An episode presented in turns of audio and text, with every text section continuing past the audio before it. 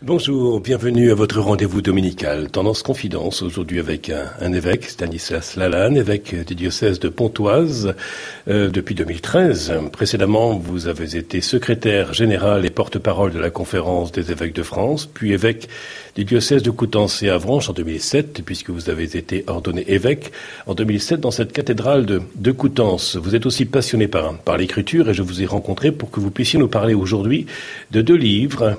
Euh, euh, mais auparavant, que retenez-vous de cette mission d'évêque qui est la vôtre?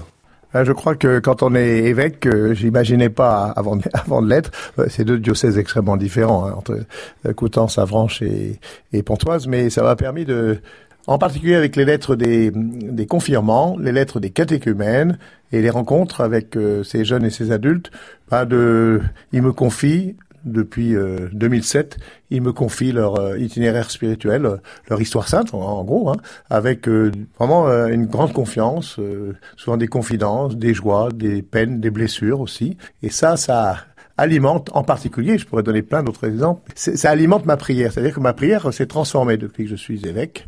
Vraiment, s'est transformée, ma prière quotidienne, parce que c'est euh, l'occasion euh, chaque matin de présenter la, tout ce que je vais rencontrer. Euh, tout à l'heure, j'ai rencontré une cinquantaine de, de lycéens confirmants. Ben voilà, je les porte dans la prière. Et puis le soir, ben, je relis ma journée et, et ces visages, ces visages, on va en parler, mais ces voix aussi ben, me, me portent dans ma prière. Voilà. Est-ce que l'écriture est, est, pour vous, monseigneur Lalanne, une nécessité vitale dans votre vie d'homme et d'évêque? Bon, c'est vrai que j'écris beaucoup parce que euh, j'imaginais pas avant d'être évêque le nombre d'homélies que j'aurais à préparer, euh, c'est inimaginable. Et même si je, je, ne lis pas mes homélies, j'aime bien les écrire, ça me permet de structurer ma pensée. C'est vrai que j'aime écrire, mais enfin, j'ai pas une addiction. ceci étant dit, je suis porteur de tellement de trésors tellement de trésors. donc il s'agit de, de, respecter le, la confidentialité, il s'agit de respecter l'intimité de chacun, mais je suis porteur de tellement de trésors. Enfin, l'œuvre de l'Esprit Saint dans le cœur d'hommes et de femmes, de garçons, de filles, euh, ben, c'est extraordinaire. Je peux ça, là, je peux pas m'empêcher de ne pas le dire ou oralement, à la radio, ou euh, dans les homélies, ou dans l'écrit pour une spiritualité du regard avec Anne Jacquemot. Monseigneur Lalanne, vous êtes l'auteur euh, de ce livre paru aux éditions Salvator. Ça tombait sous le sens après, après avoir porté des masques, le langage du regard Bon, euh, euh, notre diocèse de, de Pontoise, un diocèse qui fait entre 1,3 million et 1,4 million euh, d'habitants et a été extrêmement marqué par le par le Covid. On a eu un taux de décès euh, inimaginable, des prêtres qui sont décédés, euh, des proches aussi. donc nous avons été extrêmement marqués et ces masques ont été pénibles. J'espère qu'ils ne reviendront pas, mais en même temps ils ont permis d'approfondir les regards que nous avons là. Et un jour, euh, je rattrapais entre guillemets des confirmations que j'avais pas pu faire hein, en raison de la, en raison du Covid. Et c'était à la cathédrale. Euh, je confirmais, euh, je crois, une soixantaine de lycéens lycéennes. C'est l'âge euh, des confirmations dans notre diocèse. Et une fille, Sophie, je la confirme, sur marqué de l'Esprit Saint, le don de Dieu. Et puis je lui dis, quand j'ai toujours un mot d'encouragement à, à, chacun, ben, ben continue à à partager ton sourire, il, est, il va être contagieux. Et, alors, elle, hausse les épaules, on était tous les deux masqués, hein, elle comme moi. Et, elle me dit, bah, en gros, c'est est possible, vous, on est masqués tous les deux, et vous me parlez de, de mon, de mon visage. Euh, et, et je lui dis, mais ton sourire est contagieux. Et à travers le regard, de fait, il y avait quelque chose qui passait de fort de sa personnalité, de ce qu'elle était, de son enthousiasme. Et le soir même, je me suis dit, mais ça, je peux pas le, ne pas le raconter. Et c'est parti comme ça. Voilà. C'est parti comme ça. On ne voit bien qu'avec le cœur, l'essentiel est invisible pour les yeux. Vous voyez bien Saint Antoine de Saint-Exupéry. Euh, et puis euh, euh, Jésus l'exprime beaucoup ce regard dans, dans l'Évangile. Il prend le temps de se mettre à hauteur de regard et il appuie sur la touche pause. Il pose son regard. Ah oui, c'est vrai. J'ai commencé comme ça. Je me suis dit, mais finalement, je vais aller regarder les regards de Jésus dans l'Évangile. Et donc j'ai relu les euh, parcouru les évangiles. Et euh, j'ai pas tout noté, mais euh, j'ai noté. Et c'est vrai que le nombre de fois où il fixa son regard, dans, dans le livre, j'évoque la rencontre avec Zachée. Assez étonné, c'est Zachée regarde Jésus d'en haut, et c'est Jésus qui regarde Zachée d'en bas. Donc ça, ça, dit quelque chose de très très fort. Hein. Dans beaucoup de rencontres, euh, de récits de, de miracles, euh, d'enseignements, on voit bien ce, ce regard de Jésus, euh, enfin qui, qui, qui, est très très très fort. Hein. Y compris par rapport à cette femme qui allait être lapidée. Il se met à hauteur de regard puisqu'il trace des signes sur le sol, donc il se met à hauteur de regard aussi. Il se met à hauteur de regard. là, on a aussi quelque chose, de, il dit la, passion de Jésus, enfin le, la passion, la mort et la résurrection, hein, parce que il la relève et, lui-même entre dans, cette, dans, ce, dans ce mouvement. Par rapport au, titre de ce livre, pour une spiritualité du regard, tout est déjà dit, non seulement dans le titre, mais aussi dans cette photo que l'on trouve en couverture. La photo, on a eu du mal à la trouver parce que les banques de données euh, n'ont pas beaucoup de photos de regard. De fait, avec l'éditeur, il y a eu un gros travail sur, ce regard. Euh, ce titre m'est arrivé comme ça, pour une spiritualité du regard. J'ai travaillé avec Anne Jacquemot, qui est donc l'ancienne directrice de la communication du diocèse de, de Coutances, qui est maintenant euh, directrice à la communication à Autun. Et, et, je crois que dans le regard, il y a quelque chose d'une de, spiritualité très très forte. Et ces regards se sont intensifiés. Et même, j'ai plus de masque et que mon regard s'est transformé. Il a de l'importance, c'est de l'écoute, c'est de la bienveillance. Euh, quelquefois, ça peut être de la correction fraternelle. Euh, ça peut être euh, tous les sentiments sont indiqués dans le regard. Oui. Mais que voit-on lorsqu'on est aveugle? Que regarde un, enfant autiste? Alors ça, c'est une, une vraie question. C'est pour ça que j'ai souhaité, dans, dans ce livre, non pas seulement parler à la première personne, mais aussi faire appel à, à des témoignages. J'ai un un ami qui est malvoyant, euh, et je lui ai demandé de, de, un témoignage. J'ai demandé un témoignage aussi à, une amie qui est euh, procureur de la République. Quand je lui ai posé la question, elle m'a dit mais c'est difficile de juger quand on voit pas le visage qui rougit. Enfin, le visage dit, il n'y a pas que les yeux, il y a le visage. Pareil, le, regard du photographe. Je crois que le photographe aussi a un certain regard. Le photographe, il a une manière aussi de d'appréhender la réalité qui et qui révèle des choses que insoupçonnées par euh, par les autres. Quoi, voilà. Là où le regard suffit, la parole est inutile? je crois que la voix et, et le regard se, se conjuguent. Peut-être que vous me donnez une idée, peut-être qu'il y aurait quelque chose à écrire sur, sur la voie. Monseigneur Stanislas Lalanne, vous êtes l'invité de l'émission Tendance Confidence. Euh, vous êtes euh, évêque du diocèse de Pontoise depuis 2013 et vous avez été ordonné évêque dans la cathédrale de Coutances en 2007. Et je vous ai rencontré à l'occasion de la parution de deux livres dont nous parlons avec vous aujourd'hui. Euh, pour une spiritualité du regard, nous venons d'en parler avec vous, paru aux éditions Salvator, avec la participation de Anne Jacquemot et le le deuxième ouvrage, euh, vous l'avez coécrit avec un théologien, François Bousquet, et le titre de ce livre qui nous ouvrira le bonheur?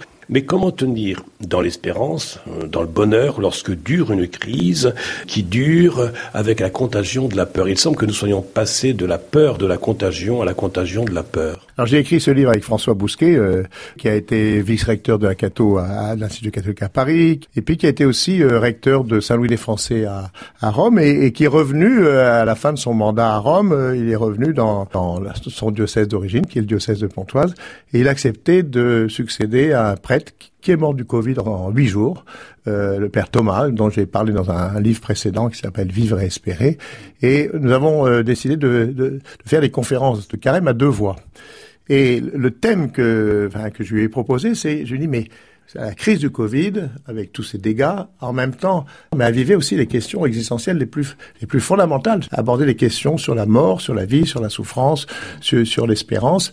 Et donc, euh, à partir de ces conférences de carême que nous avons fait à deux voix, c'est important de pouvoir partager euh, ce qui est le, le cœur du cœur de la foi, mais contextualisé dans les situations où on est poussé aux questions ultimes, euh, parce que on a été nombreux, enfin, à se dire mais euh, quel va être mon avenir? Est-ce que la, la, contagion que ça va venir? Est-ce que moi aussi je vais être malade? Enfin, on s'est posé des questions. Euh, enfin, on, on, a aperçu aussi notre notre fragilité, et donc ça, ça oblige à, à, à poser les questions d'existence euh, fondamentales.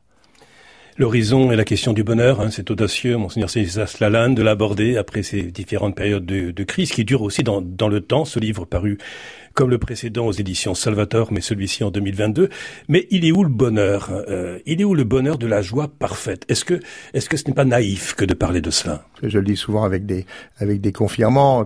Ils confondent souvent espoir et euh, espérance c'est pas du même ordre. Espoir, c'est j'espère bien que demain sera meilleur qu'aujourd'hui. L'espérance, c'est pas ça. Elle nous vient du cœur de la foi, c'est le, Christ ressuscité.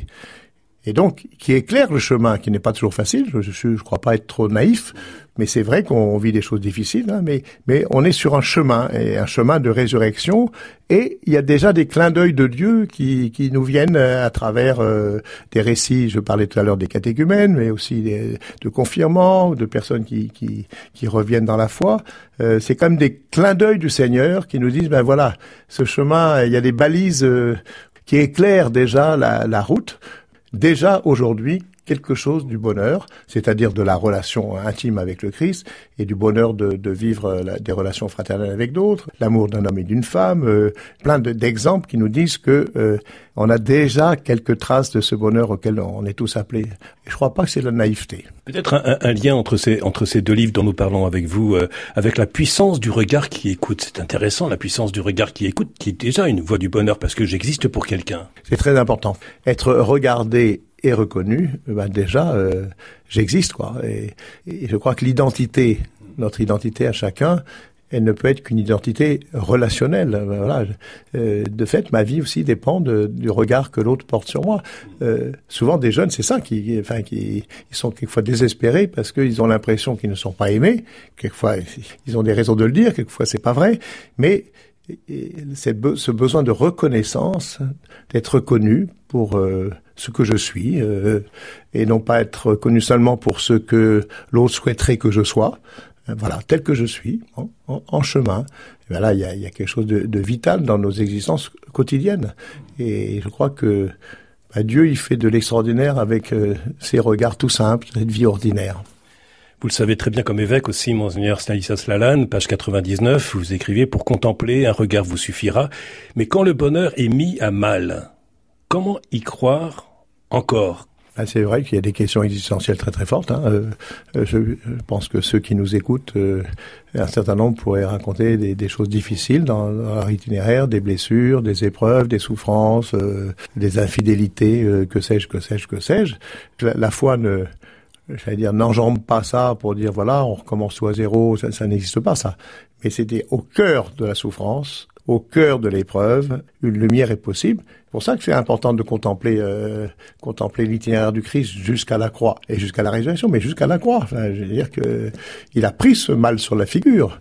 Donc il n'y a pas d'explication intellectuelle, rationnelle.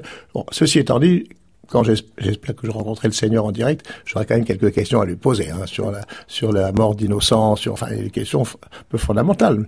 Ça ne vient pas euh, détruire euh, cette foi euh, forte que j'ai, qui vient du ressuscité, mais le ressuscité c'est bien le crucifié, c'est bien le même. Il y a une nouveauté de vie dans le ressuscité, mais c'est bien le même. Et c'est ça le, le, mystère de l'incarnation qui, fait que notre vie a du poids, a du prix, parce que le, le Christ a été jusqu'au bout pour donner sa vie. La vie spirituelle, et vous le savez aussi en tant qu'homme et en tant qu'évêque, n'est pas un, un, long fleuve tranquille. Alors pourquoi choisir de croire en Dieu, puisque ça n'évite pas la souffrance? Je crois que euh, de se savoir aimer quoi qu'il arrive, de manière inconditionnelle, je crois qu'il y a un lien très très fort entre pardon et résurrection. On n'est pas meilleur que les autres comme chrétiens, on est en chemin, mais nous connaissons la source de notre de, de, ce, de, de ce que nous vivons, c'est que c'est un amour gratuit et inconditionnel. Si tu savais le don de Dieu, c'est inimaginable, c'est inouï. Et voilà, savoir aimer inconditionnellement, quels que soient les errements, quelles que soient les difficultés, quels que soient les retours en arrière, quelles que soient les chutes, eh bien ça, ça, ça permet de grandir. Et puis, ce savoir aimer, à ce moment-là, on n'a qu'un désir, c'est de mettre sa vie au, au diapason de cet amour reçu il y a un beau chemin en perspective. Un beau chemin en perspective qui pourrait s'appeler avec la pancarte Espérance. Mais l'espérance a-t-elle encore un avenir? Je pense que vous allez me répondre oui, monseigneur Lannes, mais la question fait d'être la liberté de votre réponse. L'espérance a-t-elle encore un avenir dans un monde aux crises successives et pandémiques? C'est vrai qu'on est dans un monde qui est quand même euh, difficile et incertain. C'est une des raisons pour lesquelles j'ai publié ce livre avec euh, le père François Bousquet, parce que j'ai reçu tellement de témoignages de personnes qui, quelquefois, au, au fond du trou, ont découvert le Christ et se sont relevés, on peut être retourné par euh, l'amour du Christ, alors que, j'allais dire, à vue, à vues humaines, on allait, à, on allait à l'impasse. Et voilà que l'irruption de la foi, l'irruption de la découverte de, cet amour inconditionnel de Dieu dont je viens de parler, eh bien, fait que les personnes se sont bah, se sont relevés et ont découvert quelque chose du, du bonheur de croire, parce qu'il s'agit du bonheur de croire et du bonheur d'aimer. Donc personne ne pourra enterrer l'espérance. Personne ne pourra enterrer l'espérance. C'est une bonne conclusion que vous faites, Jean-Luc. Merci beaucoup. Je vous laisse rappeler, Monseigneur Lalanne, les titres de ces différents ouvrages dont nous avons parlé avec vous. La maison commune, c'était la maison Salvator. Alors, le premier, il y a un an, c'était pour une spiritualité du regard. J'ai rédigé avec Anne Jacquemot. Et puis le dernier, qui est sorti il y a quelques semaines, qui nous ouvrira le bonheur euh, avec euh, le Père François Bousquet. Et en attendant le, le suivant. Merci beaucoup à vous pour ce temps accordé à Tendance Ouest. Merci.